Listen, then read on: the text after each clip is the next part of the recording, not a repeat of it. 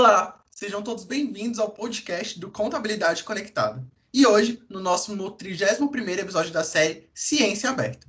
Para quem ainda não conhece essa série, o objetivo dela é apresentar de maneira prática e objetiva a produção e o conhecimento científicos gerados nos cursos de graduação e pós-graduação em Ciências Contábeis aqui da Universidade de Brasília, sempre numa linguagem clara e acessível para todos.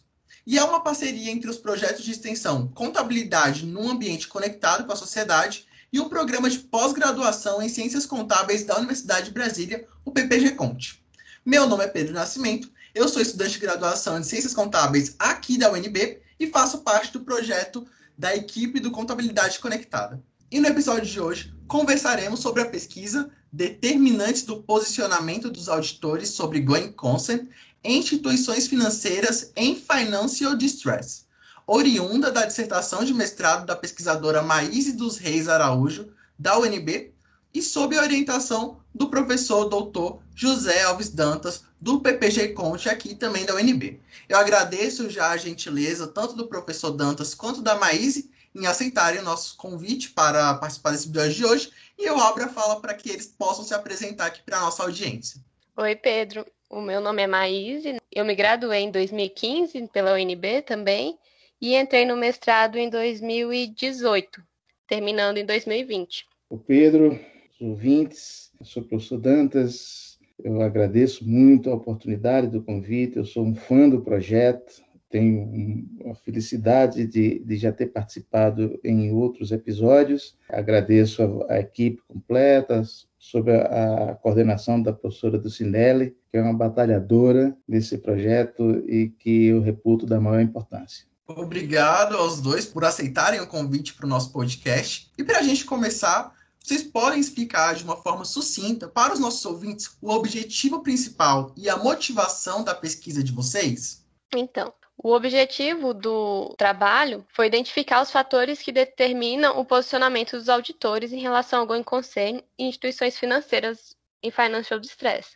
Isso surgiu porque a intermediação financeira, que é a atividade dos bancos, né, ela procura canalizar fundos de pessoas que não têm uso produtivo para aqueles que o fazem. Então, isso tem bastante efeito sobre a riqueza das pessoas, o comportamento das empresas, dos consumidores, e traz um desempenho cíclico para a economia. Diante disso, é, é uma atividade que ela precisa de ter muita confiança dos usuários, das pessoas que estão envolvidas. E aí, também, paralelamente, o trabalho de, do auditor, de asseguração do auditor, ele vem para aumentar o grau de confiança e credibilidade das informações financeiras divulgadas pelas entidades. Então, tendo em vista isso, né, a indústria bancária, ela tem um papel muito relevante e a auditoria, nesse, nesse contexto, também tem, tem um papel muito relevante. Então, problemas de confiança podem trazer problemas de crise bancária,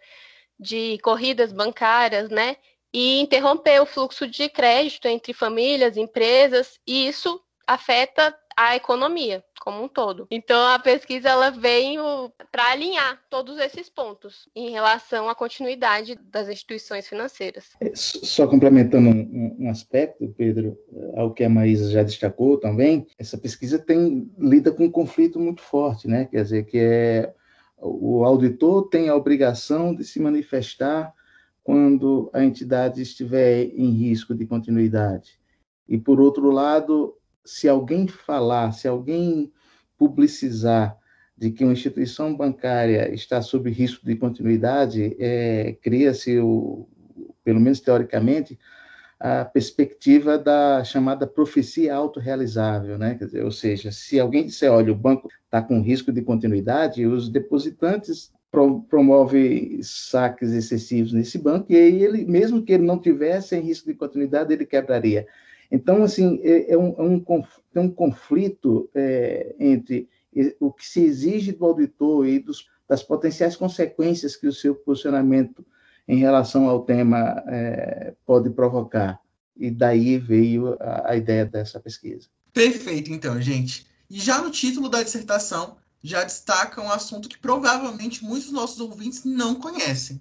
Então, para que a gente tenha um melhor entendimento da pesquisa de vocês, podem nos explicar o que seria o going concern e o financial distress? Esses dois termos em inglês que vocês citam? Então, o going concern ele vem da premissa de continuidade operacional. As demonstrações financeiras elas são produzidas e as atividades da, da instituição, de qualquer entidade, né, elas são feitas tendo em vista que a entidade ela vai ter seus negócios continuados no futuro previsível. Então, a utilização da premissa de forma apropriada pressupõe que os ativos e os passivos são registrados esperando que eles sejam liquidados no curso normal das atividades. E quando há uma expectativa de sentido diferente, a necessidade de divulgação expressa de que as operações podem ser descontinuadas. Então, isso deve ser divulgado para que os usuários possam tomar decisões. Quanto a uma situação de financial distress, ela traz como a incapacidade de uma entidade em cumprir com as suas obrigações de pagamento, tornando-se inadimplente, falido ou necessitando de alguma reestruturação das suas dívidas com ajuda de entes externos para evitar a falência. Então, o financial distress é um estágio em que uma entidade caminha para um pedido de falência, mas que ainda não fez. Perfeito, Maíse. E, como foi destacado no objetivo da pesquisa, foi analisado o posicionamento dos auditores em relação ao going concern das instituições financeiras em situação de financial distress entre 1990 até 2018. E você poderia nos explicar o que faz uma instituição financeira se encaixar nesse conceito de angústia financeira e como que isso pode impactar o mercado financeiro? Então, para entender essa situação de financial distress, como ela se configura numa entidade, existem análises feitas na literatura, né, em que possa prever a insolvência ou não de um banco, com potencial crise sistêmica, tendo como característica eventos particulares. Então, situações que se apresentam como pressuposto de, dessa dificuldade, eles não cumulativamente podem ser fusão, incorporação, encerramento, assistência financeira governamental, transferência do controle acionário, transformação, cisão, decretação, liquidação extrajudicial. Também a gente trouxe questões na dissertação do índice de Basileia, da questão dos indicadores financeiros do Camus. Então, esses alertas antecipados, eles podem influenciar em empréstimo e rentabilidade. Então, surgindo assim um desafio para a gestão bancária, uma vez que os bancos eles podem operar normalmente antes do, do financial distress de fato. E isso surgindo a, abruptamente para os usuários pode trazer essa crise de confiança. Então, isso pode se tornar algo sistêmico, um banco afetando o outro, de forma generalizada. É, esse aspecto da, da situação do financial distress, Pedro, ele é delicado, né? Porque é como se fosse uma antecipação de um cenário de crise mais aguda, né? Então, por isso que essas pesquisas que procuram analisar esse aspecto, elas são tão importantes assim, por exemplo, de que forma a gente, a gente consegue identificar adequadamente essa situação e quais são as consequências ao se identificar essa situação? O que a Maísa bem destacou, a gente procura identificar situações, cenários que seriam representativos dessa, dessa eventual crise de, de, de confiança, de perspectiva de continuidade. Né? Então, a situação falência de estresse, assim, para quem lida no mercado financeiro, efetivamente é a situação mais crítica, né? É como se fosse a antessala de um, de um problema de risco de, de falência definitiva. Né? E aí tem as soluções, as soluções de, de incorporações, de cisões, e às vezes é necessário um remédio mais forte, tipo a liquidação extrajudicial, a decretação de intervenção do regulador, né? Então, assim, identificar sinais de que a entidade está caminhando, a instituição financeira está caminhando para essa solução de risco mais é, crítico, o cenário especial de, de pesquisa dessa natureza. Então a gente entendeu aqui que essa situação, como que ela impacta, qual que é o impacto dela dentro do mercado financeiro, e a próxima pergunta é exatamente qual que é o impacto dela dentro das instituições de fato. Então, quais são os impactos de fato de um posicionamento positivo ou negativo da auditoria em relação ao going concern dentro dessas instituições? Quais são os riscos principais que eles podem gerar?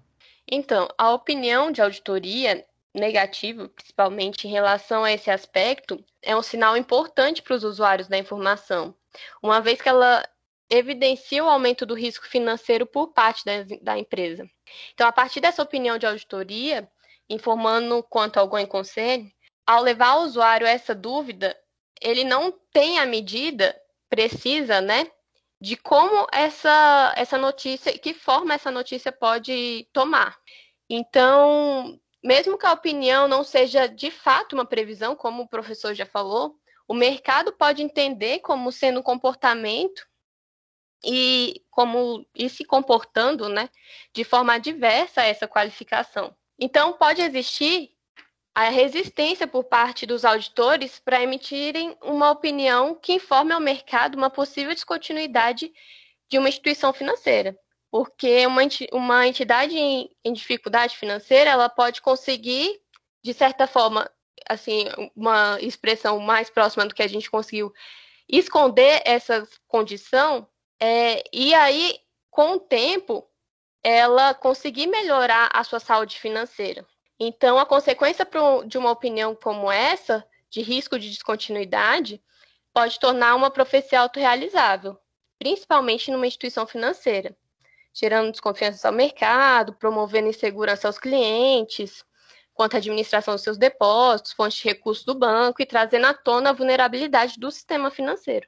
Além disso, a literatura traz três razões principais que os auditores eles podem se tornar também reticentes à opinião de auditoria sobre going concern, que pode ser a pressão do cliente, que está ciente que, de que um relatório de auditoria com opinião modificada de continuidade pode comprometer ainda mais a, a posição atual da entidade, a confiança do auditor na entidade, que agindo de boa fé e racionalmente confia em que ela vai sair da situação difícil em que se encontra atualmente, e a terceira opção é a inclusão de uma opinião de auditoria modificada de continuidade, pode ao mesmo tempo condicionar o desenvolvimento da firma de auditoria.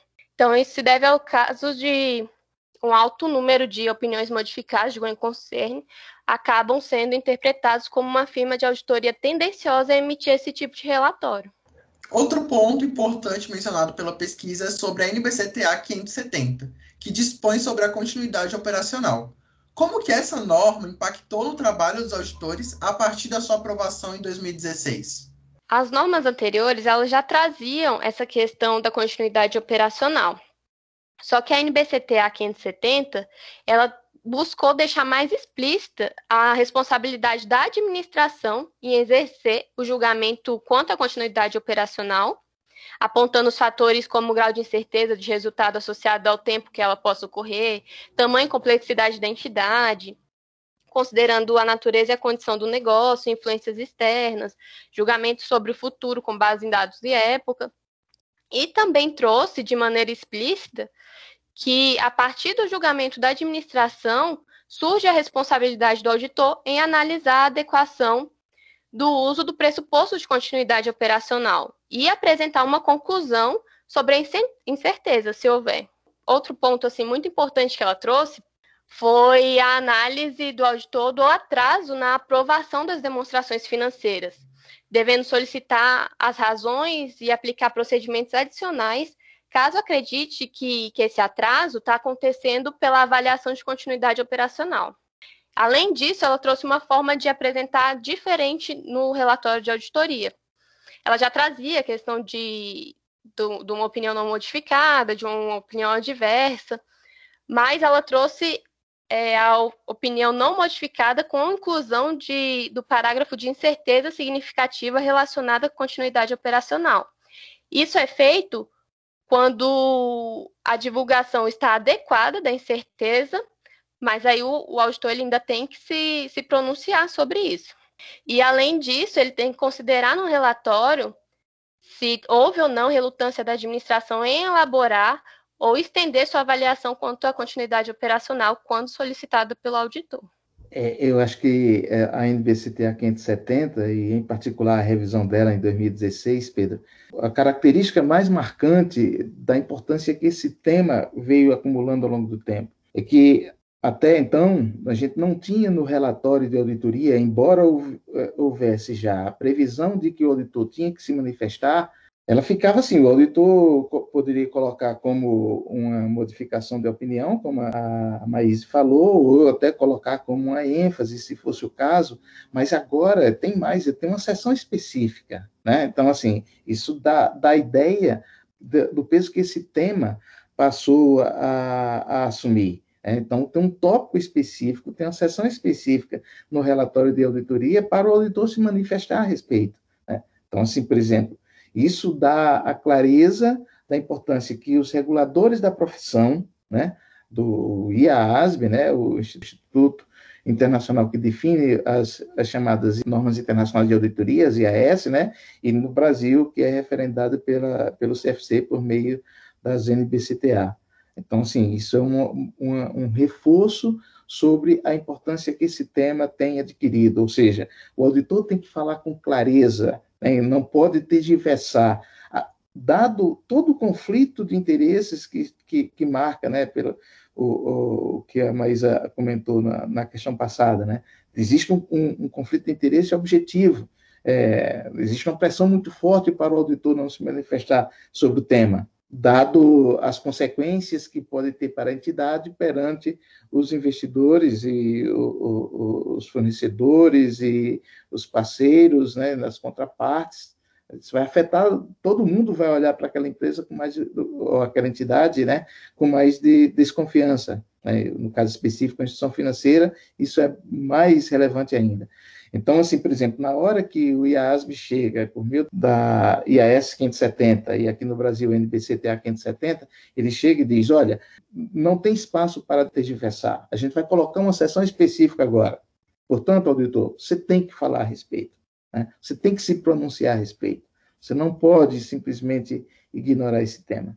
A próxima pergunta é uma dos meus, das minhas favoritas aqui no Ciência Aberta e que eu gosto muito de fazer para trazer um pouco de mais pessoalidade para as pesquisas, né? A gente sabe que esse período, quando você está fazendo uma pesquisa, tem vários momentos e muitos problemas, inclusive, mas que não vão para o resultado final da pesquisa, até porque são problemas, enfim, pessoais, de de outros níveis, não necessariamente somente da pesquisa. Mas, de fato, é um período bem marcante para todos os pesquisadores, e é isso que eu pergunto para vocês. Teve algum momento específico que foi marcante para vocês durante a realização dessa dissertação?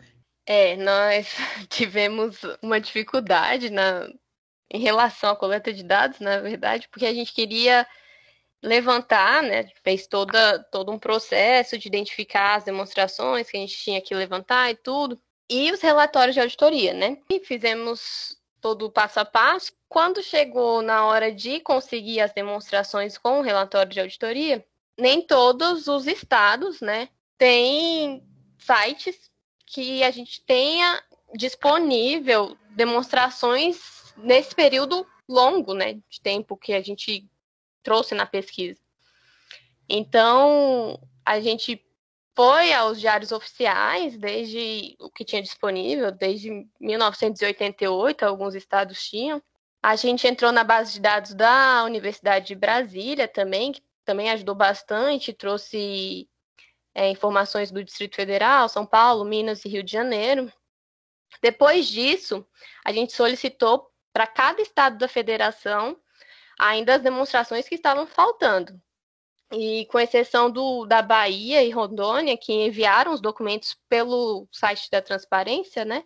É, os demais falaram que estava disponível em bibliotecas estaduais e teria que ir lá pessoalmente é, conseguir esses documentos. Então, isso ficou inviável.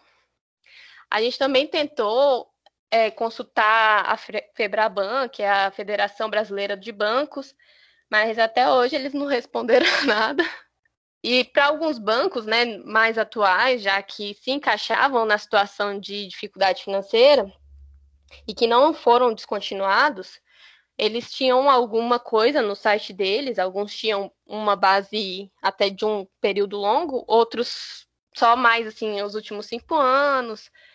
E por último, assim, nossa última tentativa foi entrar em contato com a revista bancária brasileira e que a gente ainda solicitou 309 demonstrações financeiras para eles. Essa revista ela foi fundada em 1933 e eles mandaram para a gente bastante, várias demonstrações, bastante coisa, bastante material. E aí foi assim que a gente conseguiu montar a nossa base. E aí foi a leitura de demonstração por demonstração para olhar se a administração tinha em algum momento dado algum sinal de dificuldade financeira, se o auditor, como antes da NBCTA não tinha essa sessão é, específica, se ele tinha dado algum sinal que que estava em dificuldade financeira, que estava apresentando aquele cenário, aqueles indicadores. Então foi um, um trabalho assim bem extenso nesse sentido.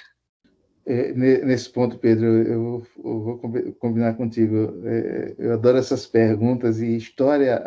Qualquer trabalho de pesquisa tem uma história que não aparece no texto, né? É, e talvez esse trabalho da Maísa, dos trabalhos que eu já orientei, tenha sido mais tem essa história por trás, né?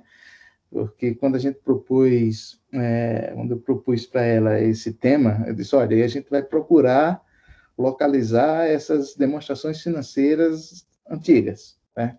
E, e eu sabia que seria difícil. Na realidade, assim, a gente se reunia, dizia, olha, vamos, vamos lá, vamos, vamos a gente mapeou todos esses, esses, os bancos que atendiam aquela condição que a gente estabeleceu, e o primeiro foi para diário, foi a pesquisa que ela fez no Diário Oficial, e ela foi muito determinada, muito persistente, em algum momento eu percebi que ela estava até meio ansiosa, e agora tô, não estou conseguindo poucos, mas no final, assim, o, o, que ela conseguiu de número de demonstrações foi algo fantástico, né? Ela construiu uma base simplesmente espetacular em relação a esse tipo de situação. Acho que no Brasil ninguém tem, ninguém conseguiu fazer o que ela, o que, ela fez, né? E foi um trabalho meio de formiguinha, de de entrar, é, é, é, diário oficial por diário oficial, site das instituições, é, cada estado tem uma lógica diferente, vai para o diário oficial da União, e, e finalmente a, a, a, revista bancária brasileira, que foi literalmente assim, ajudou muito, né, nessa, nessa questão, aumentou muito o número de observações, e ela conseguiu um número fantástico de, de observações que deu robustez ao trabalho dela. Também, assim, eu queria parabenizá-la de como ela conseguiu fazer esse tipo de pesquisa.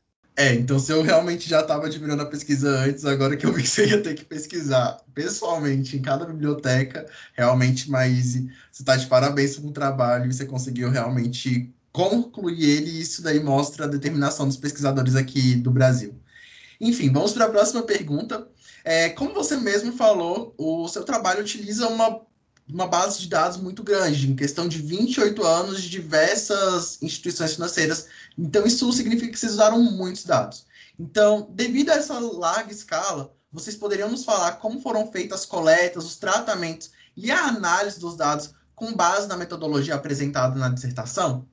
Então, primeiro a gente tinha que identificar a situação de financial distress. E aí a gente trouxe da literatura o que poderia é, sinalizar que, que a instituição estava em financial distress.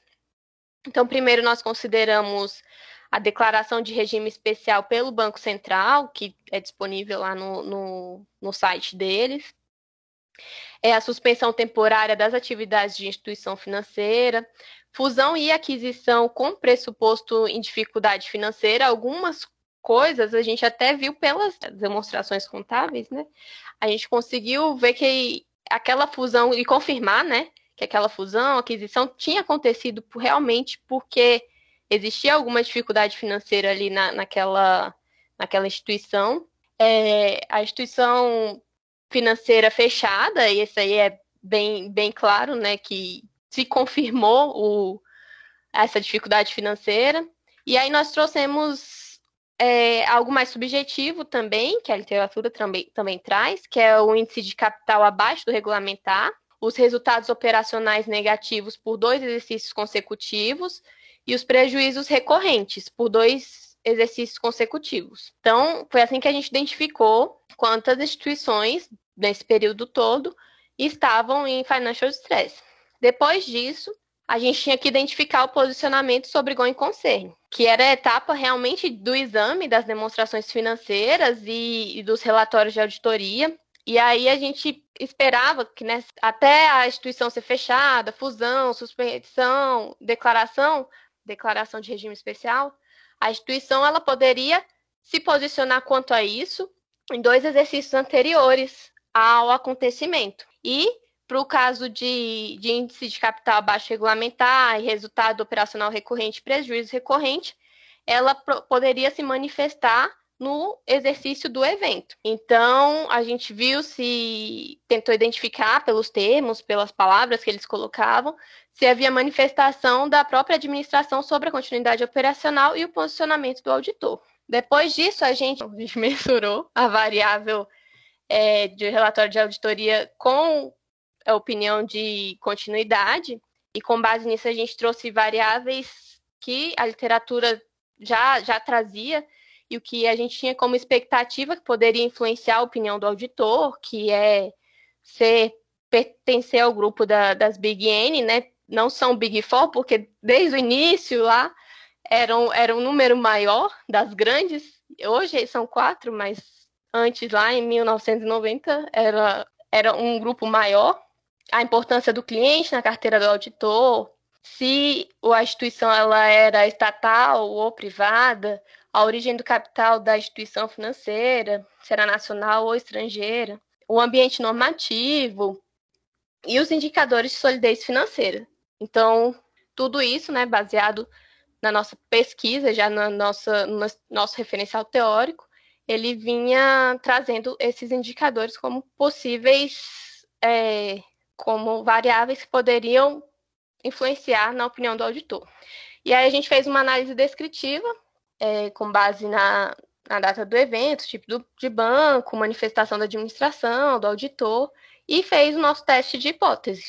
E aí foi que nós conseguimos nossos resultados, verificar o que realmente mostrava influenciar ou não esse relatório de auditoria a gente conseguiu ver aí, Maíse, que durante a sua pesquisa você tiver esse problema na, na busca dos dados, mas além disso, existiu alguma outra limitação durante a pesquisa? E como que foi a solução para essa limitação? Ela impactou no resultado final da pesquisa? Inicialmente, quando a gente estava fazendo o projeto de pesquisa, nós trouxemos um ponto assim relevante que a literatura traz muito, que é a questão do erro tipo 1 e tipo 2 principalmente o erro tipo 2. O erro tipo 1 é quando o auditor emite uma opinião sobre continuidade e em períodos subsequentes a entidade continua funcionando. E o erro tipo 2 era quando o auditor não emite a opinião sobre o assunto e o cliente vem a descontinuar. Foi até apontado né, na, na avaliação do, dos, dos professores, né, que, que seriam a minha banca, que talvez isso seria muito difícil de ser confirmado, porque a, o sistema financeiro ele tem uma sensibilidade muito grande e tem uma forma de controle, regulamentação, acompanhamento do Banco Central. Então, talvez a gente estava dando foco no erro tipo 2, talvez isso a gente não conseguiria mostrar isso acontecendo de fato na indústria bancária, né? Então a gente preferiu é, tirar um pouco o foco da, dessa questão do erro tipo 2 e trazer realmente essa questão do auditor se manifestar ou não. Mesmo assim, não, não modificando sua opinião, mas trazer no seu relatório alguma coisa que desse sinal, que falasse da situação e que a, que a entidade estava enfrentando. E, é, e já fica essa, essa questão que a Maís levantou, como sugestões de, de, de, pesquisas, de pesquisas futuras, né? Quer dizer, então, em, em outro contexto, é, alguém conseguir desenhar uma metodologia que consiga avançar em relação à discussão do erro tipo 1 e tipo 2 sobre a continuidade operacional. Eu, particularmente, acho que isso é particularmente importante, merece que no Brasil a gente consiga mergulhar nesse tipo de debate. E para vocês, qual foi o principal resultado da pesquisa em termos de contribuição para a área de auditoria e de instituições financeiras também. E como o professor José Alves Dantas também falou, qual é a sugestão de vocês para futuros pesquisadores dentro dessa área? Então, é, a abrangência desse tema, quanto à sensibilidade do sistema financeiro em relação à opinião de auditoria, dadas as possíveis repercussões adversas, profecia autorrealizável, corridas bancárias.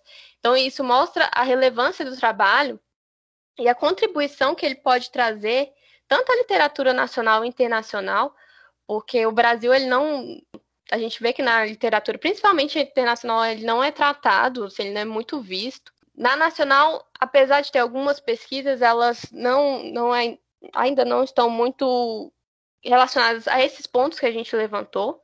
E a gente também traz uma possibilidade para os órgãos regula reguladores, normatizadores, os auditores mesmo, os profissionais contábeis, para entender o contexto em que a auditoria se posiciona sobre a continuidade operacional. Trazer também como foco a premissa de continuidade operacional, porque ela sempre, se você vê todas as pesquisas, inclusive as internacionais, ela é muito trazida como forma de, de, de forma secundária. Eles não dão foco nisso, é como se fosse só como uma, uma proxy para chegar a alguma outra conclusão, mas o foco não é exatamente a continuidade operacional. Então, isso ela veio trazendo alguma inovação, tendo esse foco muito importante. A análise ela foi ampliada e também trouxe esse banco de dados que, né, que a gente conseguiu montar. E também a gente conseguiu perpassar momentos históricos nacionais e internacionais de todos os tipos. Assim, a gente não focou numa crise específica, a gente trouxe momentos assim que, e se tiver uma leitura da, da, da análise descritiva que a gente fez, você vê momentos históricos ali e, e perpassou esses momentos todos então, a gente traz também diferentes cenários de financial distress e eu acho que, que o trabalho ele contribui de, dessa maneira, né, para quem tiver interesse de ler e para quem se interessar pelo assunto. Eu queria reforçar esse aspecto da, que a Maís destacou sobre o horizonte temporal que a pesquisa cobre, né? Então, a gente cobre os anos 90, onde o país viveu uma crise bancária muito forte, com com fechamento, intervenção, liquidação de muitos bancos, os bancos estaduais totalmente reestruturados, é, bancos médios e grandes que foram descontinuados, Banco Nacional, Bamerindos, Banco Econômico, é, os bancos estaduais com toda aquela crise, Banespa, Banege, é, Benji e tudo mais. Então, todos eles foram, depois, boa parte deles foi descontinuado, né, foram é, privatizados, depois, no, no, na primeira década dos anos, dos anos, dos anos 2000, a gente teve. É, ah, no final dos anos 90, 99 para 2000, a gente também teve a, a crise cambial, a mudança do plano real. A gente teve o plano real em 94, teve a mudança do plano real em 94, 2000. É, com, com, o efeito da mudança da política cambial, teve a crise financeira global de 2007, 2008, teve a nossa crise política 2014, 2015, 2016. Então, assim, e todos esse, em cada um desses eventos, desse, desse momento histórico, o sistema financeiro foi é, é, muito impactado, né? É, a gente teve um crescimento muito grande na, na, na, primeira década dos anos, dos anos 2000, até chegar à crise financeira.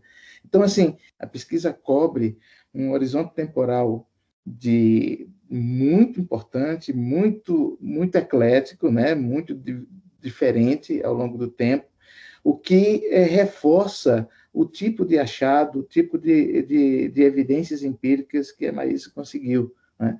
Se dá força a esse tipo de, de, ou seja, essas evidências que ela que ela conseguiu corroborar, é, ela, ela foi encontrada em, em períodos históricos muito, muito, muito divergentes. Né? Então, assim, isso dá um peso às nossas pesquisas. Né? Então, mais, mais um motivo para é, parabenizar a Maíse pelo trabalho dela, né? o trabalho que ela fez com um afinco muito grande. Né? Então, é, esse aspecto eu queria ressaltar. E como sugestão de futura pesquisa, vale, vale pensar no erro tipo 1 e erro tipo 2. Está tá na praça para os seus futuros pesquisadores. Excelente, gente. E para a gente finalizar o nosso Ciência Aberta de hoje, a gente sempre abre um espaço para que vocês, convidados, indiquem algum livro, podcast, filme ou qualquer outro conteúdo para os nossos ouvintes. Enfim, qual que é a recomendação de vocês para essa semana? Então, eu tem dois filmes assim que eles o foco não é exatamente esse do, do trabalho, né? Porque ele traz questões de fraudes e tudo. Só que a gente vê a preocupação do, do sistema financeiro em essa preocupação de quebrar, dos bancos quebrarem, afetarem a economia. Então, são filmes que o professor Dantas passa na, nas aulas dele e que realmente, assim, eu já tinha assistido alguns, um outro, acho que na época da graduação ele tinha passado, e aí na, no mestrado também. E quando eu fiz, eu assisti depois da, da minha dissertação, a gente começa a olhar com um olhar diferente, né? Analisando um pouco mais as falas e tudo, que é o Inside Job e o Too Big to Fail. Então, eles, apesar de, de focarem bastante na fraude, na crise do, de 2008, eles trazem essa preocupação, né, desse contágio da, dos bancos quando eles podem quebrar, quando tem esse, essa crise de, de confiança. Eu queria aproveitar também, uh, colocar mais um na praça, é, Maíse. É, tem um, um, filme que narra a quebra do Banco Barings, né, um banco inglês, em 1995, é, em que um trader, né, um operador, é, realizando operações de derivativos e criando uma conta falsa e, e é, tomando riscos exagerados e manipulando e fraudando as informações e que conseguiu quebrar um banco. Em tese, sozinho. Eu digo em tese porque é um filme que ele narra em primeira pessoa, ele na realidade escreveu um livro, Rogue Trader, e depois isso se transformou num filme. É, você pode encontrar no Netflix, na internet, tem é espetacular e, e, demonstra como essa relação no mercado financeiro pode se transformar em virar pó de uma hora, hora para outra, né? Qualquer tipo de fraude, ele, é, ele é muito, os efeitos de, de, perda de confiança no sistema financeiro são absolutamente dramáticos, né? o que justifica uma alta regulação do mercado. Né? Então, por exemplo, se tiver um problema numa padaria ali da esquina, é um problema do, do empreendedor, do dono da padaria, dos fornecedores e olhe lá. E acabou aí. Algum, alguém mais ou menos para que ele deve. Um banco, quando ele tem um problema de crise de confiança, ele trabalha muito alavancado, né? trabalha, ele ganha dinheiro com recurso, com recurso de terceiros, e depende fundamentalmente de confiança, de credibilidade. Né? Então, sempre que acontece um problema em banco, ele tem consequências muito fortes para a economia como um todo. Então, pensar sobre esse papel, de como é que funciona o mercado financeiro e qual o papel do auditor na asseguração, na contribuição para que esse sistema seja mais efetivo, confiável, é, justifica esse tipo de pesquisa. E assim vamos finalizando o nosso episódio de hoje. Eu quero agradecer aos dois, a Maís e o professor Dantas, por terem participado desse episódio, de terem conseguido transformar um assunto que é tão denso de uma maneira assim tão simplificada no nosso Ciência Aberta de hoje. Isso é muito importante para os futuros pesquisadores, para as pessoas que têm interesse em pesquisa e para outras pessoas também fora da área que vão escutar esse episódio com interesse em auditoria, instituições bancárias, enfim, e entenderem de fato tudo que a pesquisa conseguiu quis passar para quem estivesse lendo ela, ou no nosso caso aqui, quem estivesse ouvindo, né? É isso, gente. Muito obrigado aos dois. E agora eu abro a palavra para vocês, para que vocês possam se despedir da nossa audiência aqui de hoje. Eu agradeço o convite. É uma honra falar desse trabalho, né? Tem um ano e pouquinho que eu, que eu apresentei. Foi revisitar, né? Apesar da gente estar olhando como artigo e tudo, mas revisitar ele como um todo, sim, faz valer a pena, assim, cada, cada dificuldade, até nessa hora de conseguir os dados, e assim, você vê que que você conseguiu se superar, sabe? Porque teve questões pessoais, teve questões acadêmicas, então a gente é uma história que, que em dois anos parece um período tão pequeno, mas é um período de tanto crescimento e de tanto desenvolvimento nosso. Então, é, foi uma honra, foi muito bom estar aqui presente na companhia de vocês e falando um pouquinho da nossa produção. Bom, queria agradecer o convite, Pedro. Eu queria parabenizá-lo é, é, em seu nome aí para a equipe completa do Contabilidade Conectada, do Ciência Aberta. Agradecer à professora do Cinelli, que tem elevado o nome do nosso departamento, do nosso programa de pós-graduação também, é, tornando a pesquisa mais é, acessível é, a pessoas interessadas. Eu acho que cumpre um papel absolutamente relevante para a nossa universidade, para o nosso programa, para a nossa contabilidade. Parabéns a todos, muito obrigado pelo convite, parabéns a Maíse pelo trabalho, me orgulho bastante do trabalho que ela fez. Muito obrigado. Mais uma vez, Parabéns aí aos dois pela dissertação, que sabemos que não é uma coisa fácil que você faz do dia para a noite, demora dois, dois longos anos aí para se concluir, então meus parabéns novamente. E assim, finalizamos nosso episódio de hoje. Quero lembrar para todo mundo que o nosso episódio fica disponível em várias plataformas de podcasts, incluindo Spotify, que é uma das mais importantes. Então, se você estiver escutando aqui pelo Spotify, por favor, siga nosso perfil para que você consiga acompanhar os episódios que são lançados semanalmente pela nossa equipe.